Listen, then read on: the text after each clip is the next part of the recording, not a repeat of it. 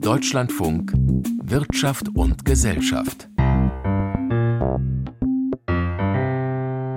Mit Gregor Lischka am Mikrofon. Schön, dass Sie zuhören.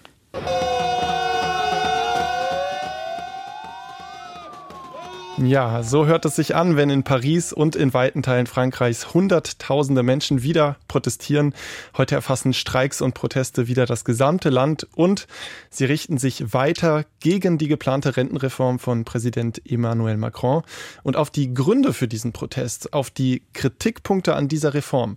Da werden wir heute einen besonderen Blick drauf werfen. Aber zuerst einmal ein kurzer Überblick über die Demonstrationen, die heute das Land erfassen und der stammt von Stefanie Markert. Wir ziehen das durch, sagen Französinnen und Franzosen, die landesweit zu Hunderttausenden demonstriert und gestreikt haben. Die Rentenreform sei sozial ungerecht, etwa für Frauen, und sie komme zur Unzeit mitten in der Inflation. Das sind nur zwei Argumente der Protestierenden.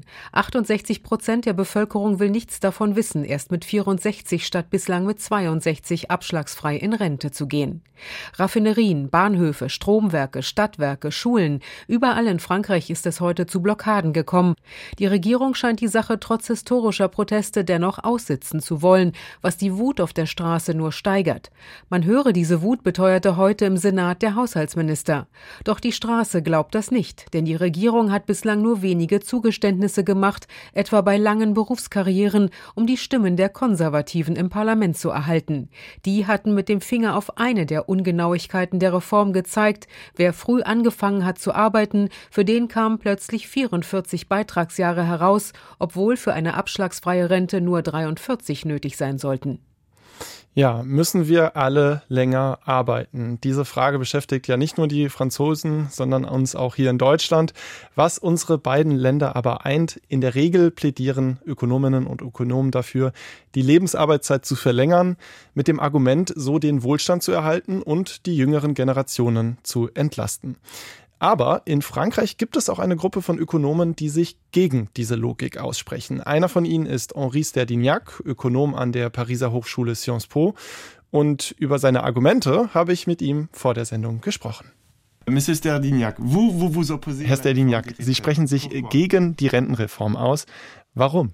Disons, il y a deux arguments. Le premier, c'est que Aufgrund von zwei Argumenten. Erstens, weil die Reform nicht wirklich notwendig ist. Das Rentensystem in Frankreich ist aktuell ausgeglichen und auch seine weitere Entwicklung ist unter Kontrolle. Also könnte man auch die gesellschaftliche Entscheidung treffen, wir erhöhen, wenn nötig, noch ein wenig die Rentenbeiträge, anstatt die Dauer, die man arbeitet, immer weiter auszuweiten. Zweitens ist die Reform ungerecht. Sie wird vor allem auf dem Rücken derjenigen ausgetragen, die sehr früh angefangen haben zu arbeiten und die im höheren Alter oft auch Schwierigkeiten haben, überhaupt noch eine Arbeit zu finden, sobald sie um die 60 sind. 58 ans. Sie haben gerade angedeutet, die Reform sei nicht notwendig. Aber es gibt ja viele Stimmen, die sagen, wenn man länger lebt, dann muss man auch länger arbeiten. Ihrer Ansicht nach gibt es dieses Problem der Rentenstabilität in Frankreich gar nicht. Zunächst muss man daran erinnern, dass die demografische Entwicklung in Frankreich weniger problematisch ist als in anderen Ländern. Wir hatten in der Vergangenheit eine vergleichsweise hohe Geburtenrate, weswegen der demografische Wandel uns nicht ganz so stark trifft wie andere. Ein Finanzierungsproblem gibt es erst auf mittlere Sicht. Und hier handelt es sich dann letztendlich um eine gesellschaftliche Entscheidung. Die Franzosen haben das Recht zu entscheiden, im Laufe ihres Berufslebens lieber ein bisschen mehr Rentenbeiträge zu zahlen, als das Renteneintrittsalter nach hinten zu verschieben. De reporter l'âge de départ à la retraite. Sie schlagen also vor, dass es vernünftiger sei, lieber die Rentenbeiträge zu erhöhen. Aber würde das nicht bedeuten, dass die jüngere Generation noch mehr von ihrem Einkommen abgeben muss, um dann den älteren Teil der Bevölkerung zu finanzieren? Ist das in Ihren Augen eine soziale Maßnahme?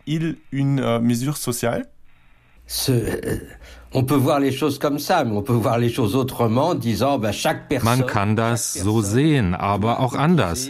Jede und jeder muss mehr Rentenbeiträge zahlen, um weiterhin vergleichsweise jung in Rente gehen zu können und eine gute Rente zu erhalten.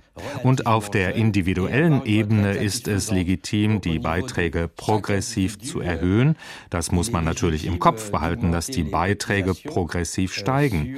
Wer mehr verdient, muss auch mehr einzahlen. Aber wer dann auch mehr eingezahlt hat, der oder die hat dann natürlich auch Anspruch darauf, zu besseren Bedingungen in Rente zu gehen. Und ansonsten gibt es keine andere Alternative, das Rentensystem in Frankreich zu stabilisieren? Es gibt letztendlich drei mögliche Lösungen. Die Rentenbeiträge zu erhöhen, länger zu arbeiten oder das Rentenniveau zu verschlechtern. Das ist die Wahl, vor der wir stehen. Es gibt natürlich auch noch illusorische Vorschläge, zum Beispiel, dass man Kapitaleinkünfte stärker zur Finanzierung nutzen sollte oder sowas. Aber ich finde, das Rentensystem sollte auf einem Umlageverfahren basieren. Jeder Arbeiter zahlte seinen Beitrag und im Gegenzug erhält er dafür eine Rente. En Allemagne, on a in Deutschland haben wir ja mehr oder weniger ein ähnliches Problem bei der Rente, wahrscheinlich sogar ein größeres, da unsere Bevölkerung noch schneller altert als die französische. Bei uns wurde das Renteneintrittsalter bereits angehoben. Es gibt schon Diskussionen darüber, es noch weiter anzuheben. Ihrer Meinung nach sind die Deutschen auf dem Holzweg? Selon vous, les Allemands font-ils fausse route? Disons, dans chaque pays, euh, la retraite, c'est le fruit euh, de choix sociaux et de Sagen wir es mal so. In jedem Land ist die Rente letztendlich das Resultat der gesellschaftlichen Entscheidungen und Machtverhältnisse. Wenn ich es richtig im Kopf habe, sind die Rentnerinnen und Rentner in Deutschland deutlich ärmer als in Frankreich. Das französische Rentenniveau erlaubt es den Rentnern, ihren Lebensstandard mehr oder weniger zu halten. Wir haben auch vergleichsweise wenig arme Rentnerinnen und Rentner. Das ist nicht der Fall in Deutschland. Da sind die Rentner öfters von Armut betroffen arbeiten und haben in der Rente auch oft einen geringeren Lebensstandard als zu ihrer berufstätigen Zeit. Hier wurden anscheinend andere gesellschaftliche Entscheidungen getroffen. So die Meinung von Henri Sterdignac, Ökonom an der Pariser Hochschule Sciences Po. Er bezeichnet eine Reform des Rentensystems also als unnötig. Manche würden das wahrscheinlich mit dem Verweis auf den langfristigen demografischen Wandel anders sehen. Trotzdem, die Kritik an der Rentenreform in Frankreich ist vielseitig. Ein weiterer Vorwurf lautet, sie würde besonders auf Kosten von Frauen gehen. Caroline Düller berichtet.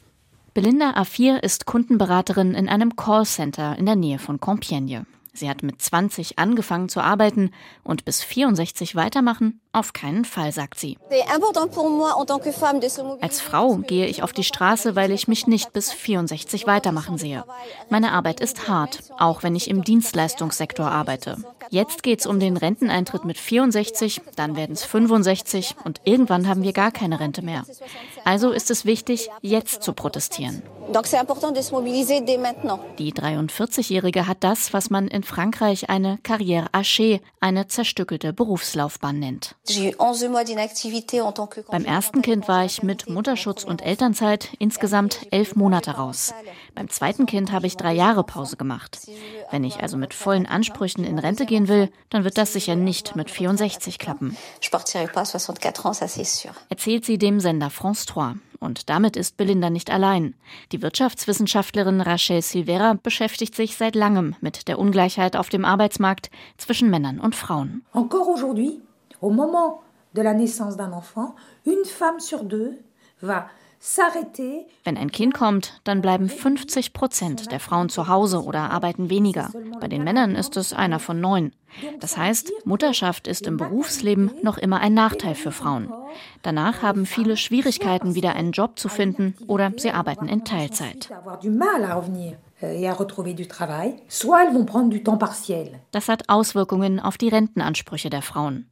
Laut dem Statistikinstitut Dres, das unter anderem dem französischen Sozialministerium untersteht, sind diese Ansprüche vor allen Ausgleichsmechanismen im Durchschnitt 40 Prozent geringer als die Ansprüche der Männer. Deshalb müssen Frauen diese gewissermaßen verlorene Arbeitszeit wieder reinholen, wenn sie später volle Rente beziehen wollen. Allerdings können Frauen pro Kind vier Rententrimester geltend machen. Das erlaubt vielen heute mit 62 Jahren abschlagsfrei in Rente zu gehen, auch wenn sie weniger Trimesterbeiträge gezahlt haben, als eigentlich dafür nötig wäre. Aujourd'hui, à 62 ans, il y a Aktuell können rund 120.000 Frauen mit 62 in Rente gehen, auch wenn sie nicht alle nötigen Rententrimester zusammen haben, aber weil sie mindestens ein Kind haben. Mit der Reform müssen diese Frauen nun auch bis 64 warten. Sie können diese Regelung also nicht mehr nutzen, weil sie durch die Anhebung des Renteneintrittsalters ihre Wirkung verliert. Das Reformprojekt wird gerade im Oberhaus des Parlaments, dem Senat, beraten. Dabei steht ein Vorschlag der konservativen Les Républicains im Raum, der das zumindest teilweise kompensieren soll. Wie der aussieht, hat Arbeitsminister Olivier Dussopt am Montag auf France Info erklärt. Wenn eine Frau, die Kinder hat, bereits mit 63 die nötige Anzahl an Rententrimestern vorweisen kann, dann kann sie zwar immer noch erst mit 64 in Rente gehen, aber für das letzte Jahr bekommt sie zusätzliche Rentenansprüche und daher mehr Rente fasse l'objet d'une surcote. Belinda A4, die Callcenter-Angestellte aus Compiègne, wird trotzdem weiter auf die Straße gehen. Ich finde diese Reform dermaßen ungerecht, dass ich nicht sagen könnte, das war's jetzt. Klar verliere ich Geld, wenn ich streike, aber ich sehe das eher als Investition. Ich investiere ein paar Tage Streik und gewinne damit am Ende ein paar Jahre. J'investis quelques jours de grève et plus tard je vais gagner plusieurs années droht ein Renten-Pay-Gap in Frankreich. Ein Bericht von Caroline Düller. Und jetzt stellen Sie sich mal vor Ihrem inneren Auge folgende Berufsgruppen vor. Tischler, Maurer, Zimmermänner, alles Männer, oder? Wir haben uns gefragt, ist das Handwerk tatsächlich so männerdominiert, wie wir es uns gerne vorstellen? Und wenn ja, wenn das so ist, auf welche Hürden stoßen Frauen, wenn sie im Handwerk tätig sind? Misha Erhardt berichtet. Five Bike ist ein kleiner Fahrradladen mit Werkstatt im Frankfurter Ostend. Bettina Karow hat sich hier vor 13 Jahren selbstständig gemacht. Es war kein einfacher Weg. Ja, es war immer schon schwierig, auch eine Ausbildung zu finden. Und äh, hatte versucht, einen Job zu finden, was nicht einfach war. Wurde schon gesagt, die Umkleide gibt es nicht für Frauen, Toiletten gibt es nicht für Frauen. War schon immer schwierig. Dennoch ist Bettina Karow ihren Weg trotz aller Hindernisse weitergegangen. Als Zweiradmechanikerin in einer sonst stark männerdominierten Branche hatte sie allerdings häufig mit Vorurteilen zu kämpfen. Ich hatte vorher in Sachsenhausen einen Laden, da war es ein richtiges Problem. Also da wollte der Vermieter mir den Laden nicht geben, sondern nebendran hat er noch einen kleineren gehabt. Und äh, es würden ja keine Männer zu mir kommen und das Rad reparieren lassen, weil ich eine Frau bin. Also es war ganz extrem. Ihr zweiter Laden in Frankfurt läuft mittlerweile, auch wenn sie nach wie vor Probleme hat, Nachwehen vor allem der Pandemie und der Lieferkettenprobleme. Bettina Karow ist so etwas wie eine Vorzeigehandwerkerin. Denn bei den Auszubildenden liegt der Frauenanteil in ihrem Beruf, bei Automechanikern oder im Baugewerbe, im unteren bis mittleren einstelligen Prozentbereich. Die Frauen sind nach wie vor im Handwerk immer noch stark unterrepräsentiert, sagt Forscherin Gabriele Vydra Somaggio vom Institut für Arbeitsmarkt und Berufsforschung der Bundesagentur für Arbeit. Da kommt diese geschlechterspezifische Aufteilung des Ausbildungs- und Arbeitsmarktes sehr deutlich hervor. Entsprechend werden auch nur 20 Prozent der Meisterprüfungen von Frauen abgelegt und Frauen sind in anderen Berufen im Handwerk tätig als die Männer. So gibt es auch klar frauendominierte Berufe im Handwerk. Im Friseurhandwerk beispielsweise arbeiten überwiegend Frauen. Auch Berufe wie Konditor in, Schneider in oder Goldschmied in sind Bereiche, in denen überwiegend Frauen Fuß fassen. Es gibt Berufe, in denen die Frauen in der Mehrzahl sind. Insgesamt haben wir knapp 30 Prozent der Beschäftigten sind Frauen und 24 Prozent der Betriebe werden von Frauen geführt. Dort ist also noch Luft nach oben. So der seit Jahresbeginn amtierende neue Präsident des Zentralverbandes des deutschen Handwerks, Jörg Dietrich. Branche und Verband versuchen über verschiedene Projekte und Initiativen wie den Girls Day junge Frauen für Handwerksberufe zu interessieren. Das zeigt insofern Wirkung, als etwa die Zahl der weiblichen Auszubildenden im Bau- und Ausbaugewerbe in den vergangenen Jahren kontinuierlich gestiegen ist, allerdings auf niedrigem Niveau. So lag der Anteil von Frauen bei den Azubis im Bauhauptgewerbe im Jahr 2021 beispielsweise bei nur 2,5 Prozent. Die geschlechterspezifische Aufteilung des Arbeitsmarktes im Handwerk zeigt sich auch in der Entlohnung, denn da ziehen Frauen aufgrund ihrer Tätigkeiten im Durchschnitt den kürzeren. Die Frauen, die üben vor allem diese kreativeren Handwerksberufe aus, die auch ein deutlich niedrigeres Lohnniveau haben als die technischen Berufe, die vor allem von Männern ausgeübt werden und die möglicherweise auch eher in größeren Betrieben anzutreffen sind. So Arbeitsmarktforscherin Gabriele Vydra-Somaggio. Um das in Zukunft zu ändern, verweist der Zentralverband des Handwerks darauf, dass sich in vielen Bereichen die Bedeutung körperlich anstrengender Arbeiten abgeschwächt habe. Denn viele technische oder technologische Hilfen haben in die Berufe Einzug erhalten und machen das Arbeiten leichter als früher. Handwerker und Handwerkerinnen. Sie werden auf jeden Fall gesucht. Wohl auch bei denjenigen Unternehmen, die für die allermeisten Haushalte die Wärme und Energie liefern, den Stadtwerken. Wie die Zukunft der Energieversorgung aussehen könnte und wie sie vor allem auch bezahlbar sein könnte. Dazu tagte heute der Verband der Stadtwerke, der VKU, und dazu waren auch die Spitzen der Ampelkoalition geladen. Jörg Münchenberg berichtet. Alle der zuständigen Regierungsmitglieder waren gekommen zur Tagung des Verbandes der kommunalen Unternehmen. Denn klar ist, bei der Energiewende hin zur Klimaneutralität bis 2045 werden die kommunalen Energieversorger eine zentrale Rolle spielen. Und so lobte Bundeskanzler Olaf Scholz, SPD, ausdrücklich ihre Rolle bei der Bewältigung der Energiekrise im letzten Jahr, um dann nach vorne zu schauen. Wir setzen auf sichere, bezahlbare und nachhaltige Energie. Ich bin überzeugt, die Energiewende kann und wird uns auch gelingen. Freilich, die Ziele sind zwar formuliert, schon 2030 sollen etwa 80 Prozent der Stromerzeugung aus regenerativen Quellen kommen. Dazu aber muss der Ausbau von Windrädern und Solaranlagen deutlich beschleunigt werden, ebenso die Verteilernetze für den grünen Strom. Dafür warb wiederum Wirtschafts- und Klimaschutzminister Robert Habeck von den Grünen mit Verweis auf die von Bundestag und Bundesrat beschlossene EU-Notfallverordnung, durch die die Planungs- und Genehmigungsverfahren erheblich verkürzt werden. Zwei Drittel der Möglichkeiten sind damit quasi ausgeschöpft. Nutzen Sie sie. Zugleich verteidigte Habeck die Pläne auch gegen die Kritik des liberalen Koalitionspartners, ab dem kommenden Jahr den Einbau von neuen Öl- und Gasheizungen verbieten zu wollen. Künftig sollen nur noch neue Anlagen erlaubt sein, die die Wärme zu 65 Prozent aus erneuerbaren Energien erzeugen. Hier gehe es um die Glaubwürdigkeit der Klimawende, betonte Habeck. Und auch finanziell werde niemand überfordert.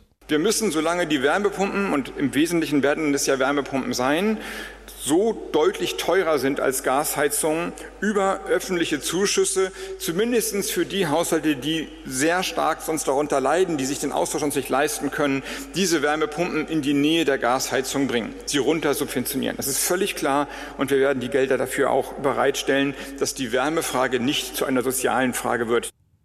Ja, und da dürfte Finanzminister Christian Lindner wahrscheinlich hellhörig gewesen sein. Der hat da auf der Veranstaltung auch direkt im Anschluss bekräftigt, der Staatshaushalt müsse in Zukunft wieder ausgeglichen sein. Naja, wie ausgeglichen die Finanzlage bei den Online-Händlern ist, also Zalando, Amazon und Co., dazu berichtet Heidi Radwilas. In der Corona-Krise mit ihren Lockdowns glänzten sie mit traumhaften Wachstumsraten. Jetzt häufen sich bei den Online-Händlern die schlechten Nachrichten.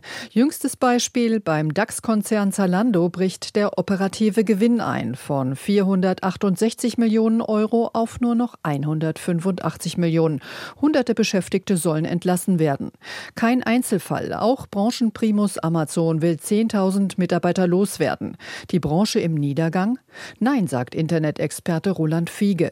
Ganz allgemein wurden im E-Commerce während der Pandemie ähm, sehr, sehr viele Stellen geschaffen. Es kam zu regelrechten Einstellungsmarathons, weil man natürlich die Menschen während der Pandemie auch ähm, sehr gut und sehr schnell bedienen wollte. Jetzt normalisiert sich die Lage etwas und deswegen werden natürlich diese Ressourcen zum Teil, aber auch nur zu einem Bruchteil wieder abgebaut. Dazu kommt, die Folgen des Kriegs in der Ukraine treffen auch die Online-Händler. Die Inflation frisst das verfügbare Einkommen. Viele halten sich beim Shoppen zurück, egal wie bequem es von der Couch aus ist. Auch deshalb schrumpft der Online-Handel, laut Verband im Vergleich zum Vorjahr um fast 9 Prozent. Dennoch sieht Professor Gerrit Heinemann von der Hochschule Niederrhein den Online-Handel auf einem guten Weg. Zwar seien die Spitzenzahlen während der Corona-Pandemie passé, aber alle Experten gehen eben davon aus, dass jetzt der starke Rückgang im Onlinehandel beendet ist und wieder eine positive Entwicklung stattfinden wird in den nächsten Jahren, wenn auch nicht ganz so stark wie in den letzten Jahren. Ganz anders sieht es beim sogenannten stationären Handel aus, also bei den Malls und Läden. Die Nachricht über die Insolvenz des Traditionsmodehändlers Peak und Kloppenburg in der vergangenen Woche sorgte für ein Beben in der Branche. Der stationäre Handel stehe deutlich schwächer da als vor der Corona-Zeit, sagt Handelsexperte Heinemann. Mit äh, sehr düsteren Zukunftsprognosen. Und äh, deswegen ist ähm, die Insolvenz von Peek und Kloppenburg wahrscheinlich, wie Experten befürchten, auch der Beginn von vielen anderen Insolvenzen im stationären Bekleidungshandel. Aber nicht nur da. Heute hieß es von der Otto-Gruppe, die Läden der Spielwarentochter MyToys werden geschlossen und der Online-Shop wird bei Otto online integriert. Der Trend bleibt. Der stationäre Handel wird unaufhaltsam schrumpfen. Online-Plattformen wie Amazon, Zalando oder Otto dagegen werden langfristig weiter wachsen.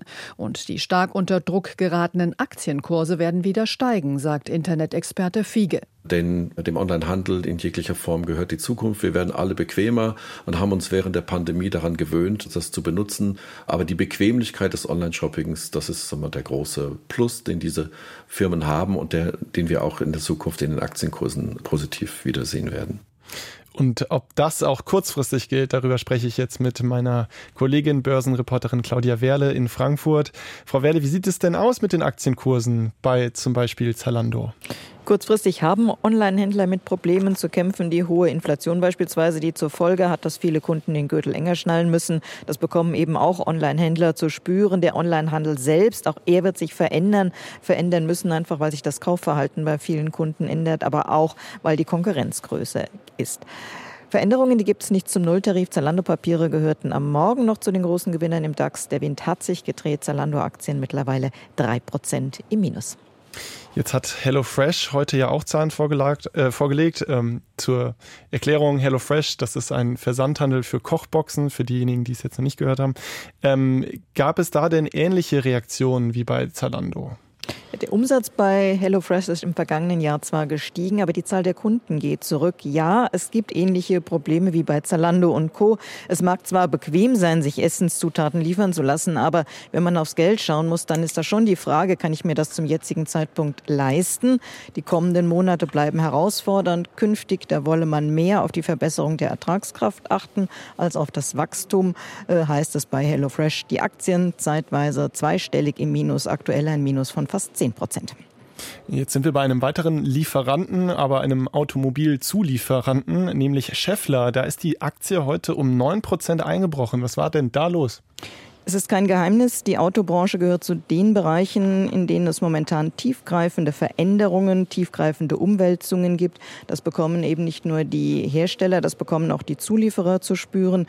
In den Hochzeiten der Corona-Pandemie kam es äh, zu massiven Lieferschwierigkeiten. Da fehlten Teile, Rohstoffe wurden knapp und teuer. Der Krieg in der Ukraine hat die Situation noch einmal verschärft. Vor allem die Energiepreise sind deutlich äh, gestiegen. Ja, und was man auch zu spüren bekommt, das sind mehr und mehr steigende Löhne. Scheffler hat, wie viele andere Unternehmen auch, ähm, steigende Kosten zumindest zum Teil an die Kundschaft weitergegeben. Außerdem soll gespart werden. Aber das alles gibt es eben nicht zum Nulltarif für 2022. Da steht ein Gewinneinbruch in den Geschäftsbüchern. Vielen Anlegern schmeckt vor allem der Ausblick des Unternehmens nicht. Die Aktien von Scheffler heute 8,5 Prozent im Minus. Und auch aus China haben wir heute Morgen schlechte Nachrichten gehört. Äh, die Industriezahlen sahen nicht so rosig aus. Eine hohe Jugendarbeitslosigkeit wurde da berichtet. Äh, wie reagiert man denn da an den Finanzmärkten, unter anderem in Frankfurt?